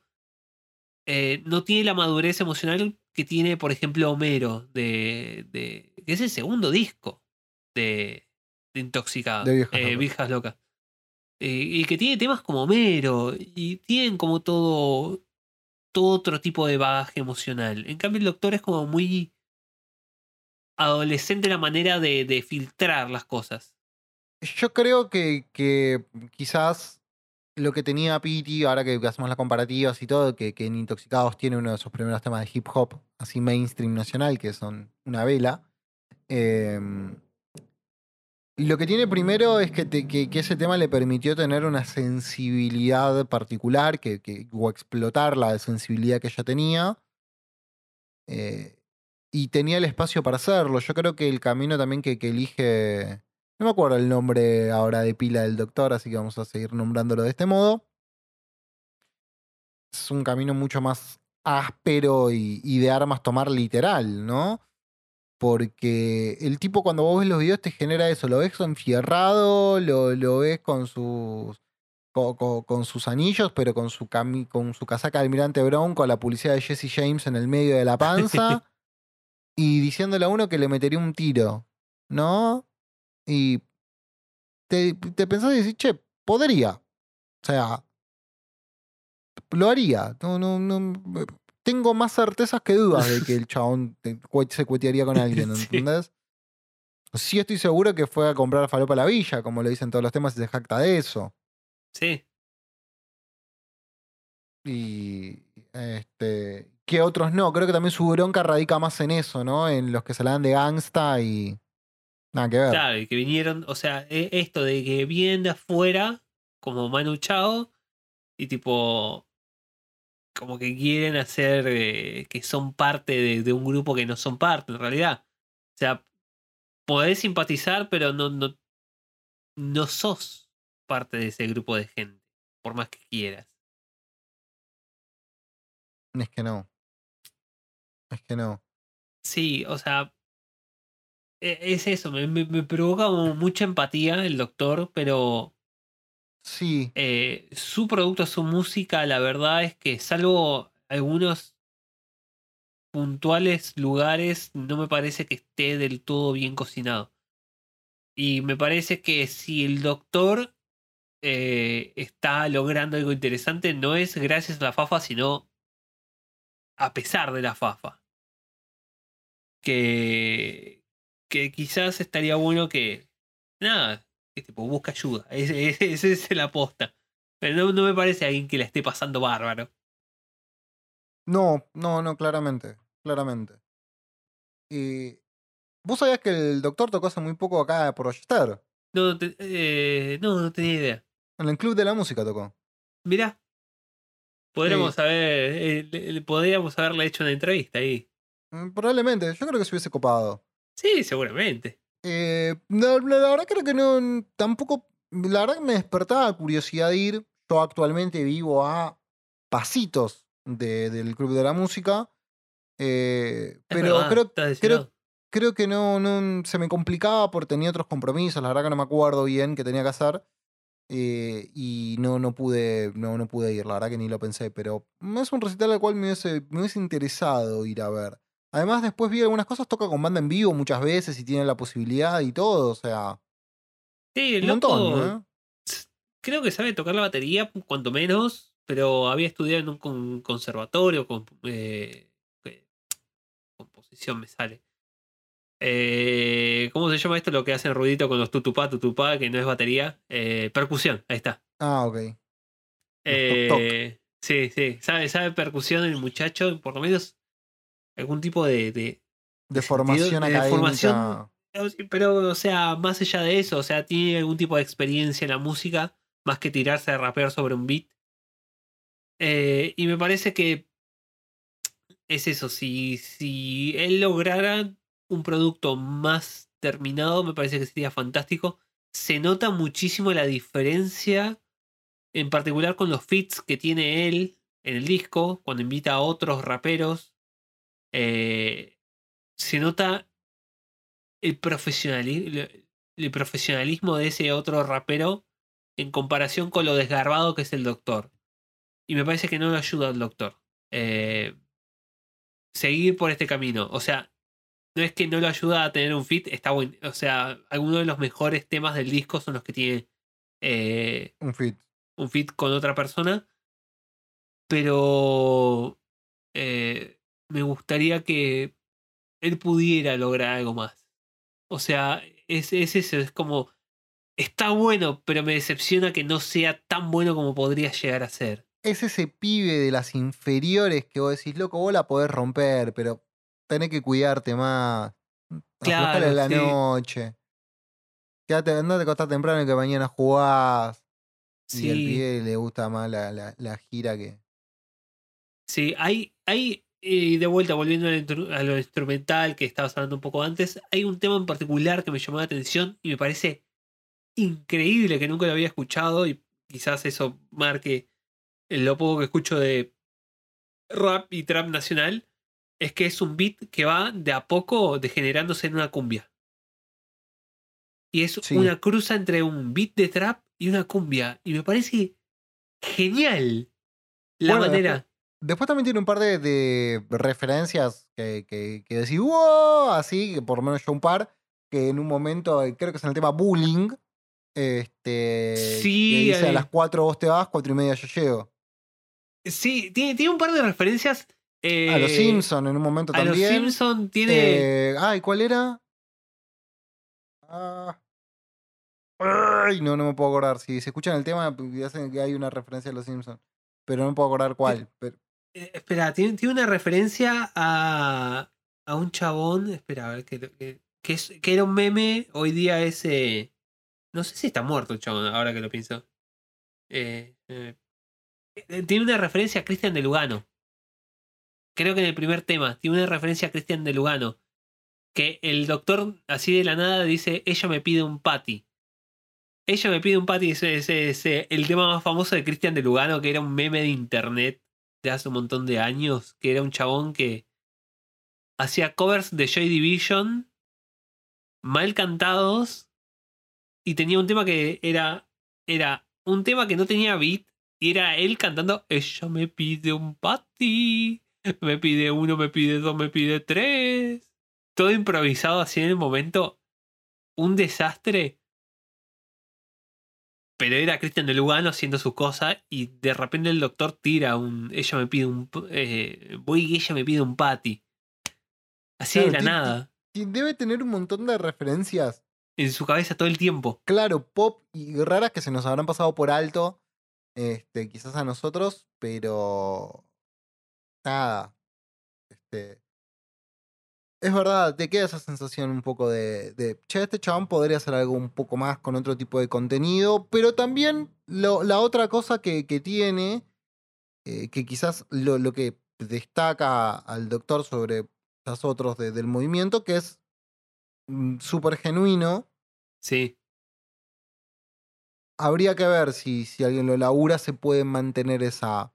Sí, yo lo que no quiero. O, lo que no me gustaría es que el doctor aprenda a cantar. O que aprenda a rapear. O sea, me parece perfecto que sea un desastre como es. Eh, de hecho, es un poco la impronta. Porque es bastante intencional por momentos lo, lo mal que está todo. Pero me gustaría que él pudiera como elaborar una idea y armar un tema, tipo. Un tema bien armado, pero bien armado. Eh, por ejemplo, Bullying me parece un tema bien armado, con estructura y partes, y que decís, ok, está, está bien pensado, eh, lo escribió antes, eh, hubo un proceso de diseño Sí, de hecho, tema. el nombre del tema, que tenga una banda detrás, no sé, un beat, o si es un beat, pero, pero que suene guitarra con Claro. tintes casi new metaleros. Eh, o qué sé yo, por ejemplo, a ver este otro tema. Bueno, ni eh, Macri ni Kirchner, más allá de todo, creo que también está bastante Nick bien Macri logrado. Kirchner me parece un lugar eh, brillante dentro del, de los. De, dentro de la lista de temas. Vida Gangsta. Vía Asta, que es el que tiene el fit. Después, Eh, Dame un beso, más allá de todo, me parece un tema diferente, lo cual me parece que está bien. Sí. Incluso está bien ubicado en el, en el disco. Creo que el disco cierra muy bien con, con los temas que tiene. Eh, Sí, hay, hay un tema al final que me parece espantoso, o sea, francamente espantoso, por lo mal grabado que está. Eh, llega un momento donde de- el micrófono donde estaba grabando el doctor parece que está, lo estaba grabando en un teléfono. O sea, me hace acordar a fits de raperos grabados en la cárcel a través de un teléfono. Así de mal se escucha.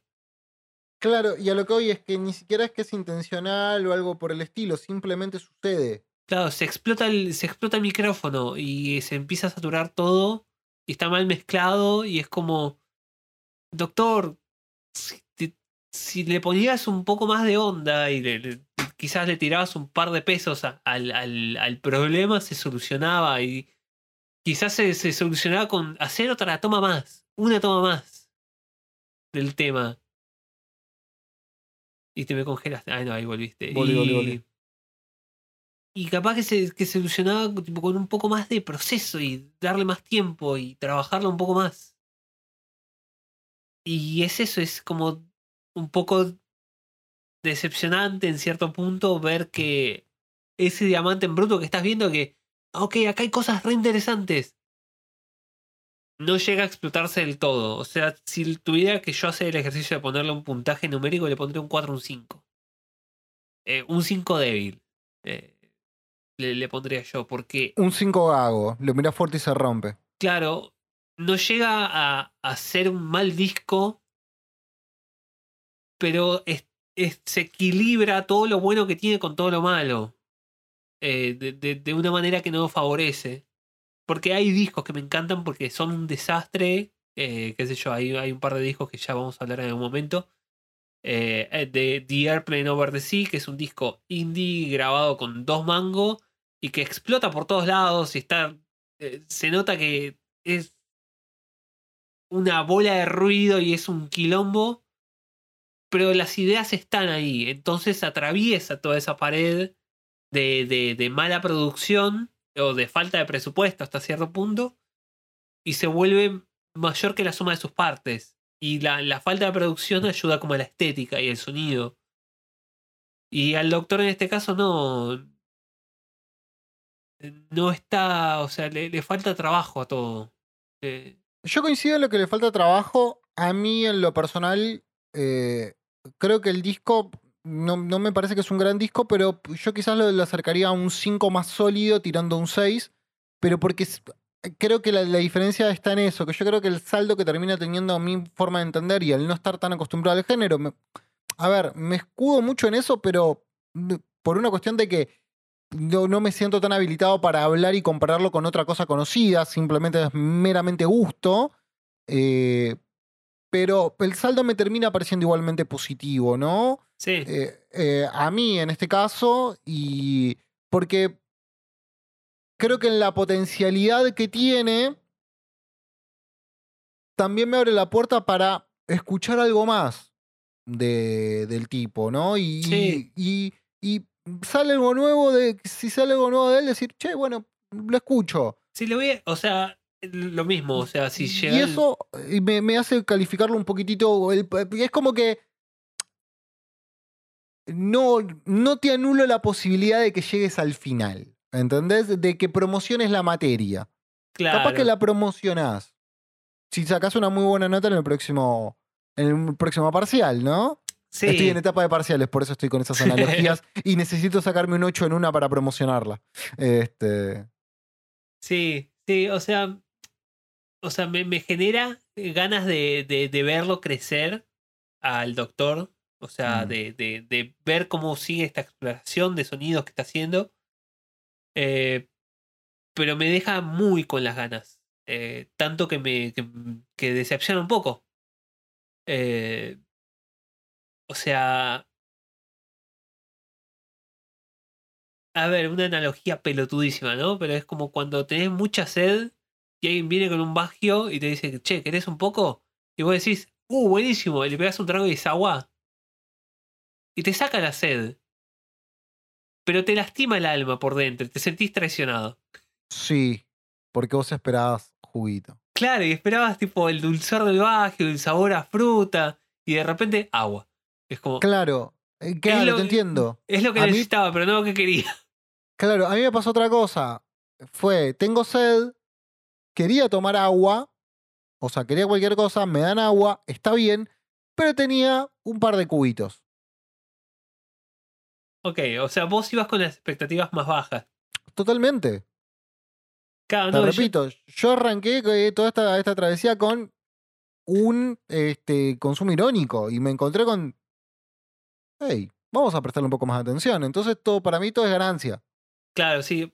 Porque yo me lo. También, porque yo lo vi todo ese consumo irónico del doctor y dije, espera, este chabón, o sea, se merece por lo menos que le dé la hora. Voy a escucharlo como escucharía, qué sé yo, a Kendrick Lamar. O a Clipping o a JPEG Mafia, al, amigo Peggy. ¿Cómo escucharía a esos chabones? Bueno, voy a analizarlo bien. Y fui como, no con las expectativas altas, pero como tratando de, de sinceramente entender qué, qué es lo que hace funcionar la cabeza del doctor. Y me voy un poco decepcionado, o sea, me voy un poco triste porque es como, ah, puta madre, me hubiera gustado que me guste. Claro. Yo al al encontrar, al recibir poco, es mucho más que nada, entonces, Sí, qué sé yo, me, me gustaría que el doctor eh, a futuro sacara un tema, pone que sea súper pelotudo, que hablara de merca nada más y que sea como un tema de fiesta, pero que sea un tema bien, bien cocinado, tipo bien rico, chorreante. O sea, una, una hamburguesa tipo llena de grasa y porquería, pero que esté bien. Que sea, eh, buena hamburguesa llena de grasa y porquería, pero es una buena hamburguesa. claro, que no sea, que sea la, como la hamburguesa de McDonald's en la foto y no como la que realmente te llega. Claro, qué sé yo, como un, como un choripán en la costanera. Vos sabés que ese choripán te va, te va a quitar años de vida, pero vas y te lo comes igual.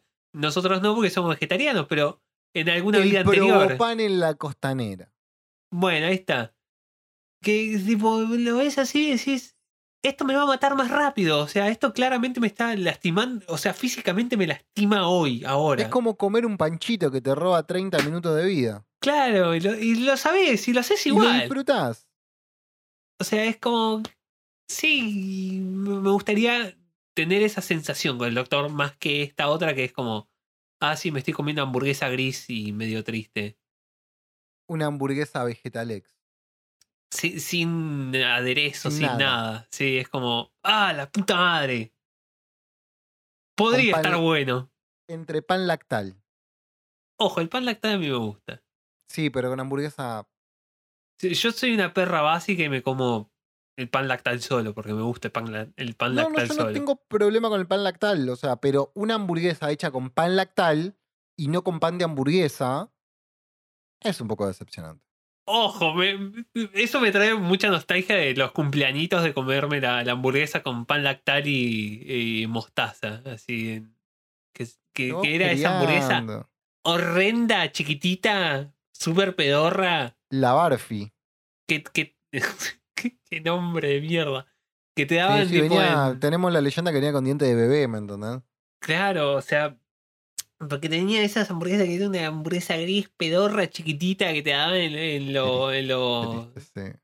en Ouija y en esos lugares, tipo que, que ibas al, al pelotero, al cumpleañito del pendejo y te daban esa hamburguesa de mierda y decías. Tenías 5 o 6 años y no, no sabías las bondades que podía llevar a tener una Claro. hamburguesa y te la comías re, re contento. Claro, pero convengamos igual que a esa edad el pendejo, ¿me entendés? No come nada. Si le llevas algo muy elaborado, no le va a gustar porque no lo puede interpretar. Y si es muy grande, te come la mitad y el resto lo tenés que tirar a la mierda. No, ¿Me pero los pendejos hay que darle de comer cosas más interesantes porque después son unos pelotudos que crecen y no comen nada. Y conozco un montón de gente, y quizás haya gente que escuche este programa, que son de esa gente que no comen una verga. Son difíciles. Esa gente me hace mal. Y yo soy vegetariano que no come carne, ¿entendés? Sí, sí, sí, sí. Em, el otro día estaba, estaba charlando con, con alguien y, y me solidarizo. Solidarizo, está muy bien. Basta de demonizar la pizza con ananá. Basta de demonizar la menta granizada. Yo les entiendo a quienes no les gusta, todo bien. Pero a mí, por ejemplo, la menta granizada me gusta y probé la pizza con ananá y voy a decir que está muy bien y me parece Es que la ananá marida mucho mejor con la mozzarella que lo que hace la cerveza. Que sigo sosteniendo y tengo elementos para comprobar que comer pizza con cerveza es una boludez. ¿Te gusta? ¿Te gusta? ¿Es lo que corresponde? No, pero bueno, ya está. Los brasileros le ponen, le ponen ketchup y, y chocolate a la pizza también. Y tienen pizza de banana. Sí. ¿Ketchup y y chocolate al mismo tiempo? No, no sé, creo que se lo inventé recién, pero sí que Ah. tienen pizza de banana con chocolate. Bueno, pero si es dulce, bueno, lo entiendo, porque es pan en realidad pizza. Ah, bueno, tiene su gustito. Eh, pizza no es lo mismo. Bueno, qué sé otra yo. Hay, hay pizzas peores. Hay, hay algunas de estas pizzas eh, tipo que salen de California o que ves a los, calif- a los cali- californianos liberales comiendo pizza de, con ricota arriba. Con ricota. No es ni queso, hijo de puta. No, no, no, no, no se lo merecen, no se lo merecen. Datos. ¿Vos sabés por de dónde es originaria la pizza hawaiana, que es la pizza con, con ananá? De Ohio, ¿no es? Una cosa así. De Canadá. Sí. Ohio, sabes no? Iowa decía yo. Que también es en el norte. Sí. ¿Y sabés por qué se llama hawaiana? porque el- la principal exportación de, eh, o el mito es que la principal exportación de la pizza eh, que, el, que la ananá es la principal exportación de Hawái cuando no lo es, una cosa así.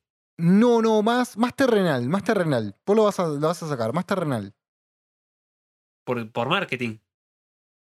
No, casi. Porque cuando inventan, empiezan a experimentar de ponerle anana, no era anana fresca, sino anana enlatada. Y la marca de la lata era Hawái. Ah, Qué Hermoso que- todo. Eh, ¿Ves que te digo que vivimos en la peor línea temporal? que se hagan carne con los canadienses. Bueno, pero Canadá nos dio algo bueno, A Wolverine. la verdad. Scott Pilgrim. Está bien, Scott Pilgrim, sí, está bien. Los alces. Eh, Hockey sobre hielo. ¿Eso es canadiense? Hoy día tiene que serlo. Ok, se lo damos a los canadienses.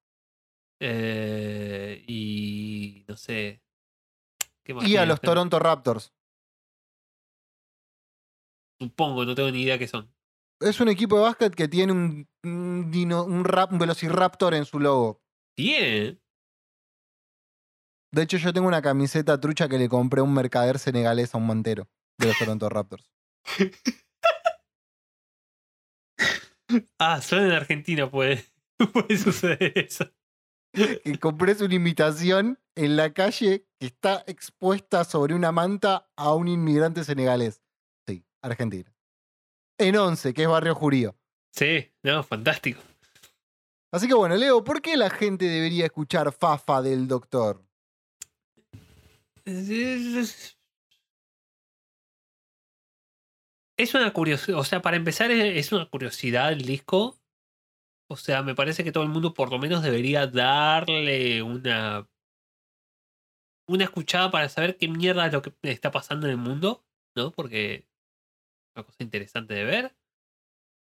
Eh, pero como ya lo dijimos con. ¿Cómo se llamaba esta la banda de Bumburi? Ahora no me puedo acordar. Héroes del Silencio. Con Héroes del Silencio, no sé si se recomendaría a todo el mundo. Eh, hay algunas cosas de las que habla el doctor y algunos temas de los que trata el doctor que son bastante desafortunados. Eh, nada, tipo, hay que ir con pinzas y entender un poco de dónde sale eso. Y hay algunos temas que no son buenos. Entonces no sé si se lo, se lo recomendaría a todo el mundo, porque tampoco quiero recomendárselo a la gente como, ah, mirá este loquito que habla sobre merca.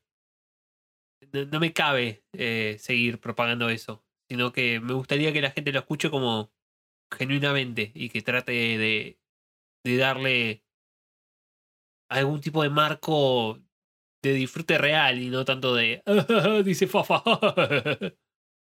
dice, dice Paco Merca, qué sé yo. Me parece más interesante que eso el doctor. Me parece que merece más que eso. Entonces, no sé. Se lo dejo a su criterio, gente. O sea, escúchenlo porque está bueno.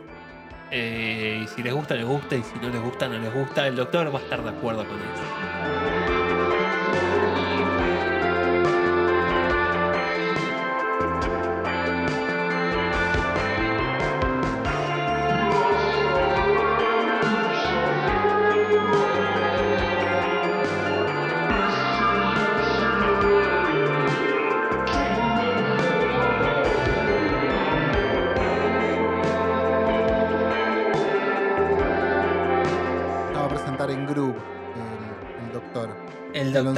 Diciembre. Es la difícil. presentación es- oficial de Fafa. es un tipo difícil de googlear. No, no pensó en su SEO, que es Search Engine, en Search Engine Optimization.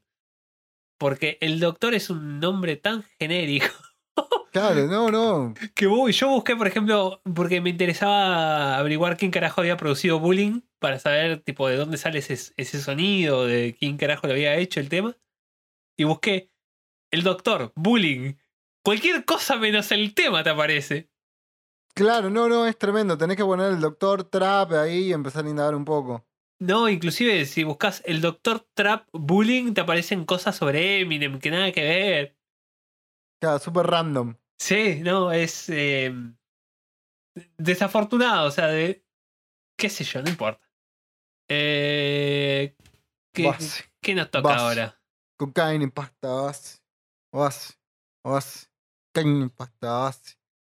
Em, bueno, nada, como siempre, eh, vamos a comenzar con los pastorales, si te parece. No, no me parece. Vamos.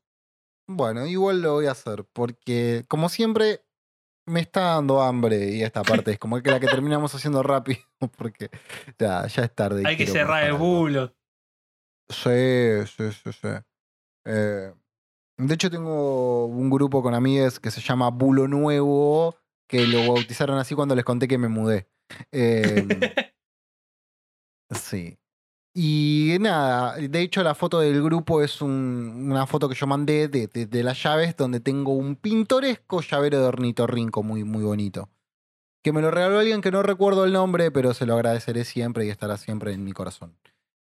Em, y volviendo al tema, bueno, como siempre queremos agradecerle a Bulogne Violento por apoyar este emprendimiento, esta noble travesía que hemos iniciado con Leo hace ya casi un año. No, hace más de un año ya. Este, no, el, bueno, la publicación oficial en realidad de- del primer episodio fue el 17 de noviembre. ¿Sí? Así que.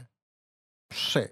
Sería cuando se publicó el primer episodio Entonces de saqué mal la A la cuenta. deriva. Bueno, el 17 de noviembre. No, el tema es que, es que hubo varios intentos antes de, de- de grabar. Este, arrancamos varias semanas antes. pero no, La fecha oficial de, de lanzamiento fue ah, espera, igual 17 el de noviembre. 17 de noviembre esto sale el 11 más o menos, sí, más o menos. Al límite, todavía, todavía no, no hay fecha de celebración. Bueno, Y- todavía. no me la Eh, sirve. Pero. Pero. eh, Sí, sí, tengo acá tu, tu sidra sin alcohol. Tu, champ, tu champicidra sin alcohol. Eh, bueno, como siempre también queremos. Dale, seguí, seguí, seguí. Todavía, todavía queremos agradecerle a Edco por las maravillosas artísticas que hace programa a programa. Si quieren apoyar a Edco, si quieren apoyar a La Deriva, háganlo a través de Bulogne Violento, ya que somos artistas y periodistas que estamos apañados, ¿no? A través de, de esta nave nodriza. Pueden hacerlo a través de la aplicación Cafecito, ponen en Cafecito Bulogne Violento y ahí pueden aportar algunos morlacos, vitualias, billulla, teca, dinero. Pafa. Bueno, pero podrían caer presos si no saben Bueno, eso. pero si la tienen, pásenla, si la venden, la hacemos guita. Que le hagan guita a ellos no den la plata. Ten en cuenta que con la suerte que tengo yo, probablemente termine lavando algún tupper en un penal de- de- y seguramente se van a la cárcel federal, porque es un delito federal, así que terminaría en Sierra Chica. Bueno, si tienen remeras eh, o, o chombas de fila también, tipo, les pueden mandar. Sí, eso es Esa. Sí, la, la podría, como- Sí, lo aceptamos de parte de pago, no hay problema. Sí, sí, yo lo usaría con mucho, mucho orgullo. sí. Así que bueno, nada, eh, por mi parte no tengo nada más para decirles, porque la parte que viene ahora le toca a Leo, pero no sé, está como rebelde últimamente, capaz que no tiene ganas de pedir que recomienden el podcast. Eh, tengo, tengo el culo torcido, pero bueno, eh, puedo decirle a la gente que nada, recomienda el podcast, a sus amigos, mándenselo. eh, Está bueno, qué sé yo, es un, es un motivo como para relacionarse con otra gente, eh, practicar mindfulness mientras nos escuchan a nosotros y se enojan eh, y le gritan a, su podcast, eh, a, su aparato reproductor donde está este podcast. Eh, nada, eso es, es una forma para, para ejercitar la paciencia. Nada, manden, mándensele este podcast a su gente querida. Nos ayudan nosotros a crecer y a, y a llegar a nuevas alturas. El tener una audiencia más grande, esa es la realidad. Y nada, se vienen cositas. Podemos decir que se vienen cositas. Este, este próximo par de semanas, quizás. sí. Sí, podríamos decir que se vienen cositas. O sea, vamos, vamos, a ver, vamos a ver si, no me gusta usar esa expresión porque nada, suena a humo. Es que, o sea, o sea, estamos vendiendo humo porque no sabemos si, si, si, si va a dar frutos, pero vamos a intentarlo, tipo, con mucha fuerza, que, que llegar a, a hacer unas cosas, un par de cosas interesantes, este par de semanas. Ok. Ok, pero no tanta porque nada, jugando a la pelota me golpeé contra una pared y me duele todavía el hombro, pues como que no puedo levantar mucho los brazos. No tengo que hacer tanta fuerza, creo que va a estar bien. No, o sea, no sé, quizás, o sea, vas a tener que... De- decilo, decilo, soy un pelotudo, dale, decilo. Lo estás pensando y te, te- te estás controlando. Sé como el doctor, sé como el doctor. Decilo que impotente. Lo, único que me quedó de todo este capítulo es que sos un impotente.